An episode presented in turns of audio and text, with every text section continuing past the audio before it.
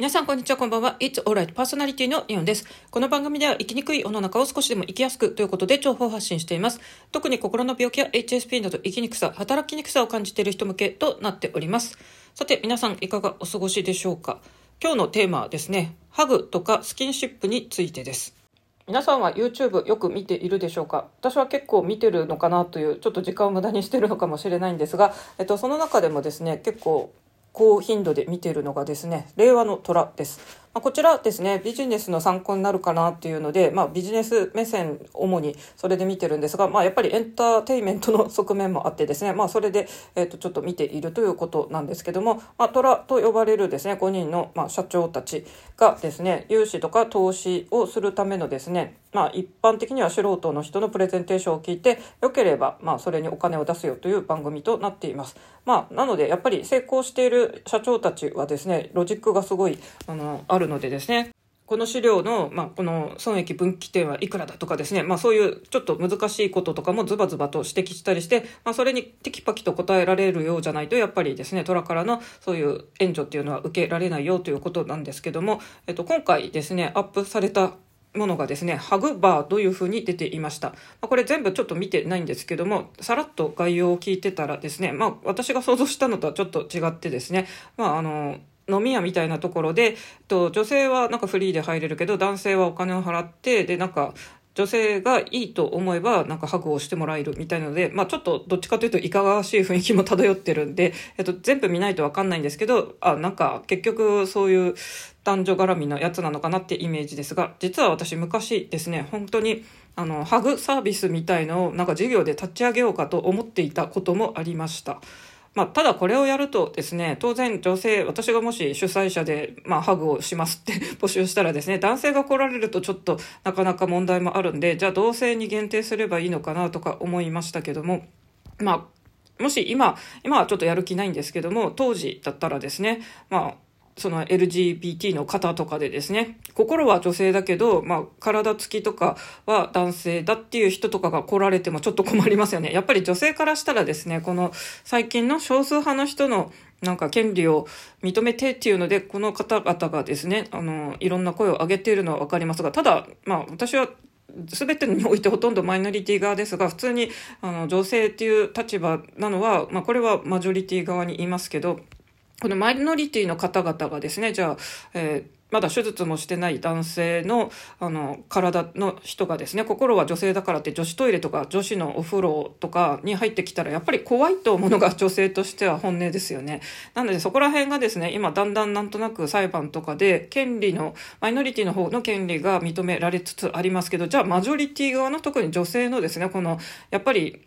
女性と男性って本当に女性からすると男性ってですねあの2人きりとかになっちゃうと怖いっていうのがやっぱり正直な話ですもうどうしてもこれは性差があるのでですねしょうがない恐怖とかがあるんですが、まあ、そこがちょっとですね心は女性だからっていう問題とかもあって、まあ、今はちょっとこのもともとハグのサービスっていうのはもう全然考えてないんですけど昔考えたことがあったなと思いました。やっぱりですねえっと、私は心の病気でしたけど、まあ、原因を探っていったらやっぱり機能不全家庭ということで、まあ、私は、あの、父がちょっと家族にですね、まあ、あの、暴力こそないんですけど、言葉の暴力、物の暴力、本当に、あの、ちゃぶ台ひっくり返してみたいな、夕飯のテーブル本当にひっくり返して、母がせっかく作ってくれた食事、美味しい食事をですね、本当に皿も割れ、あの、食べ物も全部食べれなくなりっていうんで割れた皿を3人でですね、もうしょんぼりとしながら片付けるっていうの？まあ父がいつそうやって切れるかわかんないようなですね、タイプだったんで、あとは父が本当に投げつけたですね、シャンデリアとか、あと陶器の洗面所とか、うちは割れたままでしたね。もうなんか直す気力もなかったのか、母はそのままにしてましたね。まあそんな感じでですね、本当に父がそういうことをしてたので、まあ父からそうやって抱きしめられたとかそういう思い出は当然ないですし、まあ母は母で病気も持ってたりしてですね、なんか私は、まあ本当は母に甘えたかったんですけど、その病気を抱えてる母が具合悪そうにしてたりするのを見るとですね、やっぱり子供らしく甘えるっていうのはちょっとできなかったんですよね。で、で私はですね、生実家子供の頃何でもできたんですよね。なんか言葉を話したり立つのも早かったみたいな感じで本当に手がかからない楽な子だったって言って あの母も言ってましたけどまあ確かにですね普通にあの幼稚園小学校中学校と普通に勉強も成績も良くてですねまあ、いわゆるいい子、優等生、育てるのは、まあ、楽だっただろうなと思います。まあ、そんな感じなのでですね、私も、まあ、あの、頼りにされてるというか、その、あなたは一人でも大丈夫よみたいに褒められてたのもあって、なんか甘えっていう概念が私は出せなかったんですよね。で、まあ、兄と子供の頃は普通に仲良かったですけど、ある時を境にちょっと距離ができてしまって、兄にもなんか甘えることもできなくなってで、私は家族で本当に甘えるとかそういうことは、えっ、ー、と、知らずに育っちゃいました。まあ、なのでですね、やっぱり心の病気になってからですね、なんか本当に本来なら親に子供の頃してもらえばこんな風に思わなかったんですよけど、ぎゅっとハグされたいなっていうのが結構強かったんですよね。日本にはこういう文化がないのでですね、まあ若い頃は本当にやっぱりですね、あの、男性からそういうのを受けたら、なんか心も落ち着くのかなみたいなことで私はちょっとですね、うん、そういう方に一時期逃げていた面もありますね。まあ、これですね、全然好きでもない人から抱きしめられたところで何の信頼とか愛とかは感じられないっていうのは後からわかるもんなんですけども、えっ、ー、と、やっぱりその当時、若い頃っていうのはですね、なんかギュッとハグしてもらったら、なんか幸せになれるんじゃないかみたいな心の安定がもたらされるんじゃないかみたいなことを思ってたこともあって、まあ同じように考えてる心の病気の人、メンヘラの人はいっぱいいるだろうと思ってですね、まあせめて同性相手とかにもなんかこういうの授業にできないかなってですね、アメリカでそれをなんかやってる人とかの実例を調べたりとか結構、あの、まあ本気まではいかないですけど、うん、そうやって調べてたことはありますね。で、実際今ですけども、今は全然ですね、やっぱり、あの、ハグとか別にサービスいらないなと思ってます。まあやっぱり年齢を重ねてですね、自分もこの、加齢臭とかもあ自分でもするようになるんだっていうのを本当に感じたりとかですね、まあ、あともしそういうハグサービスをしてですね、そのハグした相手が自分の好みじゃない体臭とかがもし嗅ぎ取れたらとかですね、結構なんかそういうちょっと潔癖になってきたかなっていうのもありますし、うん、まあ、今はですね、私はスイカペンギンのでっかいぬいぐるみを毎日朝とか夜とかですね、ぎゅっと抱きしめる。本当にですね、ちょっと子供ぐらい大きいものなので、まあそれでもういいかなって感じですね。まあ人間よりもですね、なんかぬいぐるみとか、あとペットいる人はもう全然ペットでいいと思います。ペット飼える人はいいですよね。まあ、ペットって癒し効果があるので、やっぱり毛並みとかをですね、こう撫でてるだけでも人はオキシトシン、この落ち着き効果のあるリラックス成分が分泌されるということなので、まあ、私はそれペットはちょっといないのでですね、スイカペンギンのデカぬいぐるみちゃんを抱きしめることでハグすることで今はいいかなっていうふうに思っています。多分ですね、私と同じような機能不全家庭、まあ、アダルトチルドレンで育った方、アダルトチルドレンは私の配信で何度も言ってるんで皆さんご存知だと思いますが、これ別にですね、大人になれなかった子供ではなくて、アルコール中毒の親を持つ子供がですね、子供らしく育って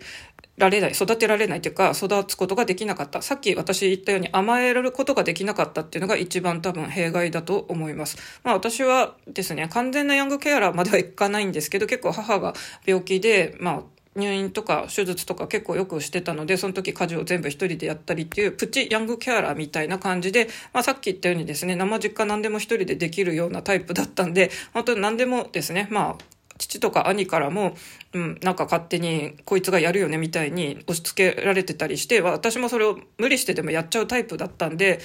一時期本当にですね、介護っぽいことでもう潰れそうになった時期もあったりしました。まあそういうなんか甘えられない、まあ長女気質って言っても私、まあ兄がいるんで妹ですけど、まあそういうちょっと、あの、長女っぽいですね。なんか責任感ある、そういう甘えられないとか、真面目に何でもこなしちゃうみたいなタイプがちょっと強く子供の頃は出てたりしてですね。うん。それで、まあやっぱりハグとかに憧れたりもしました。なので、まあ子供の頃ですね、日本でそんなにスキンシップって盛んじゃないのでですね、あの、ハグとかまではないかもしれませんけど、まあやっぱり子供の頃両親の愛情をいっぱい受けた人っていうのは羨ましいなっていうのは今でも思ったりします。皆さんは最近ドラマ見てるでしょうか？私はかなりドラマ好きだったんですが、最近は全然ちょっとテレビ見てないんですけど、えっと、大好きな漫画がですね、ドラマ化されたので、それだけはちょっとですね、あの、アプリで見ています。セクシー田中さんということで、ちょっとタイトルこそぎょっとするかもしれませんけども、あの、39歳ぐらいだと思うんですけど、田中さん。まあ、そういう年齢で、ちょっと、あの、割と、年上に見られがちな、あの、細身なんですけど、ちょっと老けがち。まあ、周りからはみんなおばさんっていう風に思われている田中さんですけども、実はベリーダンスをやっていてですね、まあ、そのお店、ショーでですね、まあ、すごい華やかな、ベリーダンスの衣装、かなり露出度が高いのを着て、まあ、ダンスを華麗に踊るっていうので、えっ、ー、と、あ、どちらが主人公になるんでしょうかね。田中さんとあとあかりちゃんという女の子。この子は23歳と非常に若くて、しかもルックスが可愛くってですね、まあ、陽キャで本当にモテるような感じなんですが、実は結構割とシビアに物事を考えてたりとかですね、えっと、意外と、あの、見た目はちょっと軽そうに見えるんですけど、しっかりと考えている女の子で、この女の子ですね、本当結構、あの、共感できるんですね。派遣社員で、どうしても正社員になれなかった悔しさとかを抱えてたり、で、ドラマだと本当にですね、ヒラリー、あの、さんのですね、なんか女性もこれから輝けるよみたいのをちょっと毎回ネットで見ているみたいな感じなんですよね。で、まあ当然田中さんもですね、この、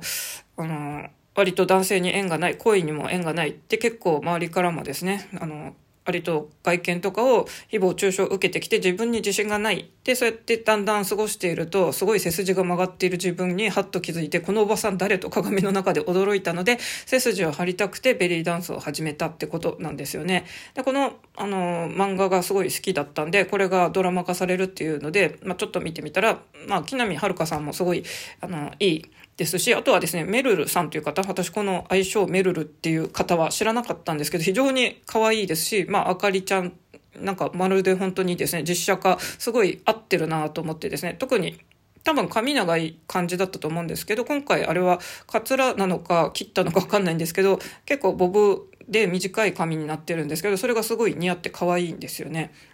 で、今、セクシー田中さんを、えー、見ているところですが、この前、最新話第3回でですね、まあ、男性に縁がなかった田中さんは当然そういう行為もしたことないんですが、まあ、偶然ひょんなことから自分の部屋で一緒にですね、夕食を食べた小野という、ちょっと、まあ、今のところはまだムカつく男性なんですけども、えっ、と、この人と、まあ、二人とも酔っ払ってですね、小野さんがですね、まあ、あの、田中さんのベッドを、あの、占領しちゃったんで、で、田中さんも酔っ払ってたんで、なんかその横にちょこんと知らない間に寝ててですね、まあ、お互い翌朝気づいたらですね、まさか何かあったんかっていう、まあ、よくありがちなエピソードなんですけど、ここで田中さんの独白がちょっと身に染みましたね。あの、まあそうやって一つベッドの上でですね、まああの、行為はなかったんですけど、まあ偶然その小野さんが体勢を変えてですね、田中さんをこう抱きかかえるような感じで、えっ、ー、と一瞬そういうシーンがあったんですが、田中さんはそこで初めて、人肌って暖かいんだで、普通の女の子っていうのはみんなこう彼氏がいてこういう温かさをいつも味わってるんだっていうですね、まあその発見ですけどやっぱり私はそれを味わってこなかったんでっていうちょっと悲しみとかですね、寂しさ、諦めとかがあってですね、なんかこれすごい胸に刺さりました。まあ私もこのやっぱり人肌って温かいのでですね、ハグをそうやってサービスで考えようって考えてた時期も、もうそういうのをやっぱ求めてたのもあるのかな。まあ男性だとちょっと性的な問題も出るんで、まあ女性同士だったらいいのかなとかいろいろ思いましたが、やっぱりですね、異性からのハグって結構強力な力があるんで、うん、いいなとはやっぱ思っちゃってたんですね、当時は。ただ、まあ今私も本当に枯れ果てたんでですね、なんか本当に別に男女問わずですね、別に全然知らない人とハグなんてやっぱしたくないなと今は思っております。皆さんはもしハグのサービスとかあったらですね、したいでしょうかね。うん。日本人にはあまり馴染みがないのでちょっと難しいかなと思ってますし、まあ私が今こうやってハグに興味がないのはやっぱり社会復帰してですね、仕事のこととか生活のこと、お金のこととかを考えてるからかなと思います。多分私がそれを考えてたのはまだ若かったのもあるし、まあそうやってですね、特に異性からそうやって抱きしめられたいっていうのも強く思ってた時期もありますし、そうですね、やっぱりまだうん、病気で通院中とかだったらですね、そういうことを考えてたかなと思いますが、えっと、今一応社会復帰してる身なのでですね、なんかそういうことも、あの、あまり考えずに、まあ、そのうち年齢もこう、重ねてきてですね、まあ正直なところ枯れ果てたっていうのが正直な話でしょうかね。まあ私、小学校時代からずっとあの付き合いがある友達2人いますけども、まあ私とですね、A さんとしましょうか、は割とまあ結構恋愛沙汰いろいろエピソードがあったりしたんですが、まあそれでもいろいろですね、嫌な思いとかもして、逆に私たち今ですね、全然もうなんか恋愛とか興味ないよって言って、お互い二人で枯れてるよねって 言ってるんですが、逆にその当時ですね、あの、あんまりそういうのに興味がないって言ってた B さんが、今結構ですね、職場でそういう、なんかちょっとあるらしくてですね、まあ、遅咲きかもしれませんけど、そういうときめきとかの話を聞くとですね、なんか人によってやっぱりそれが訪れる年齢ってずれてるかもしれませんけど、まあ、かえってこのですね、アラフィフの私たちにそういう色っ濃い沙汰の話とか、なんかチャンスが舞い込むっていうのは、かえってなんか、うん、いいような気もしますよね。ただ私も今はちょっと本当に彼かけてるんでですね、うん、もう恋愛には私は今回の人生では縁がないんだなっていうふうに、えー、見なしていますね。まあ、これから誰かと出会ってですね、やっぱり恋に落ちるとか、正直もうめんどくさくないですかねとかですね。あと本当にですね、同世代とかそれ以上の男性とか言うと、まあ自分もそうなんですけど、本当に加齢臭とかそういうなんかうん、最初の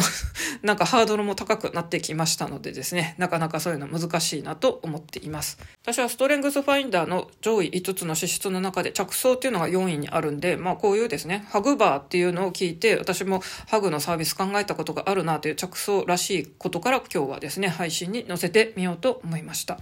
実はですね、私この配信はまあ4年目になって細々と不定期でやっておりますけども、えっと、Apple Podcast の方ではですね、評価が少しあの星5つとかつけてくださって、レビューを書いてくださる人もいて嬉しかったんですけど、実は今日ですね、初めて Spotify で評価星5つが2つついてるっていうことに気づいて、それも非常に嬉しかったです。で、えっ、ー、と、私は Spotify の方では今ですね、フォロワー28人といって、まあ一般的な音声配信とかからしたら、まあ全然、あの、多くはない人数ですけど、私これあえてですね、まあこういうちょっとメンタルヘルスの話をしてて、あんまり私もこれですね、誰も彼もに聞いてほしいっていうわけでもないんで、結構ですね、この URL とか人にあんまり公開今してないんで、まあ知る人ぞ知るというか、偶然この同じ多分境遇の人が聞いてくださってると思うんで、それ以外の普通の健常者の人とかリア充の人とか別に私のこんな暗い話をですね、聞く必要はないので、同じことに悩んでる人だけに届けばいいなというニッチ配信をしてるんですけど、まあそのニッチな話を聞いてくれる人が少しでもいるっていうので嬉しく思ってます。そしてまあ、ポッドキャスト、あの、アップルの方でも前なんかどういう人が聞いてくれてるかってちょっと分析結果を発表したことありますが、今日も Spotify の方のまあ、その分析を見てても、やっぱり、えっと、日本が割とほとんどなんですが、あとアメリカ、日本が7割近く、アメリカ2割近く、あと、本当に世界中で全部1%なんですけど、20カ国ぐらいの、こう、国の名前が上がってですね、皆さん本当になんか世界いろんなところでこの配信を聞いてくださってるんだなって、日本語で配信してますし、多分本当に日本人の方が聞いてくださってると思うんですけど、しかもまあ、HSP の人はいっぱいいるかもしれませんけど、私は結構ヘビーメンヘラだったんでですね、まあそれをどちらも抱えてるっていう苦しみで結構本当に、あの、割と不幸、不幸自慢みたいな話もも多いんで、暗いといえば暗いんですが、まあ、ここまで結構赤裸々に語ってるのもないかもしれないんで、えっ、ー、と、帰って聞いてくださってるのかなと思っています。まあ、なかなかですね、ポッドキャストは本当一人孤独に、こう、ボソボソと喋ってるんで、まあ、一時期スタイフで、仲間に囲まれるの楽しいなと思ってましたが、実は私は今はですね、ポッドキャストのこの一人淡々とやる方が向いてるなっていうふうに思ってます。と、スタンド FM みたいに音声 SNS というですね、まあ、あの、ツイッター、今 X になりましたけど、ああいうとこって本当に毎日発信してコメント返しとかしてですね、まあ、私から言うと、ある意味営業活動みたいのしてないと、やっぱり忘れ去られていくんですよね。なので、ちょっとスタイフがそういう営業活動私が今辛くなってきてるっていうのが本音です。なので、こうやってずっとですね、まあコロナ禍のあたりから始めて、細々とずっと続けてきているこちらの配信がですね、まあ少ないながらもですね、聞いてくださる人がいるっていうのは本当に嬉しいなと思っております。というわけで今日はですね、Apple Podcast とか Spotify で、まあレビューをつけてくれている方、まあそれが本当満点の星5つをつけててくれてる方、今日は Spotify で、えっ、ー、と、2つっていうのを発見して、すごい嬉しいなという話を最後にしたいと思いました。それではですね、まあ私はいつもですね、大丈夫だよ、大丈夫。あなたはここにいるだけでいいんだよっていうので、まあ、これ本当にですね、私がどっぷりと精神科に通って強い薬を飲んでた時とか、本当にもうですね、その時本当に誰かにギュッとハグしてもらいたいなって思いながらこのセリフを、うん、こう誰かにですね、あなたはここにいるだけでいいんだよってハグしてくれて、そういう言葉をかけてくれて、本当に頭なでたでもしてくれるような、まあそれは理想の男性とかがいれば一番ですけど、まあそういうですね、人がいたらいいなっていう思いで、いつもこのメッセージを伝えてますけど、うん、そうですね。現実的には今リアルにそういう人目の前にすぐ連絡が取れたりっていうのはまあ正直なところないですね。まあ私が通院してた時は結構主治医がその役目を担ってくださってましたが、まあ私も今はそこはちょっと通院をですねしてないこともあって、えー、そういう人っていうのはまあいないかなっていうのがあります。残念ながらですね、まあこういう両親の愛を受けたいけど受けられなかったなっていう人は大人になってもずっとそれ求め続けるけど結局、まあ両親ってやっぱり先に死んでしまいますよね。うちももう両親他界してて、もうこれは叶わない夢です。ただ、まあ、こういう私のような立場の人が、なんか病院とかで最後を迎える時やっぱりですね、後悔の一つに両親にそうやって抱きしめて欲しかったとか、もっと構って欲しかったっていう人もいるってことなので、もうこれどうしようもないんですよね。なんでこれはもうどうしようもないこととして、他のもう代償、代わりを見つけるしかないんで、私は今のところはスイカペンギン、デカぬいぐるみをハグすることで、まあ、になってるかなっていうふうに思っています。というわけで今日はこれで終わりにしたいと思います。それではまた。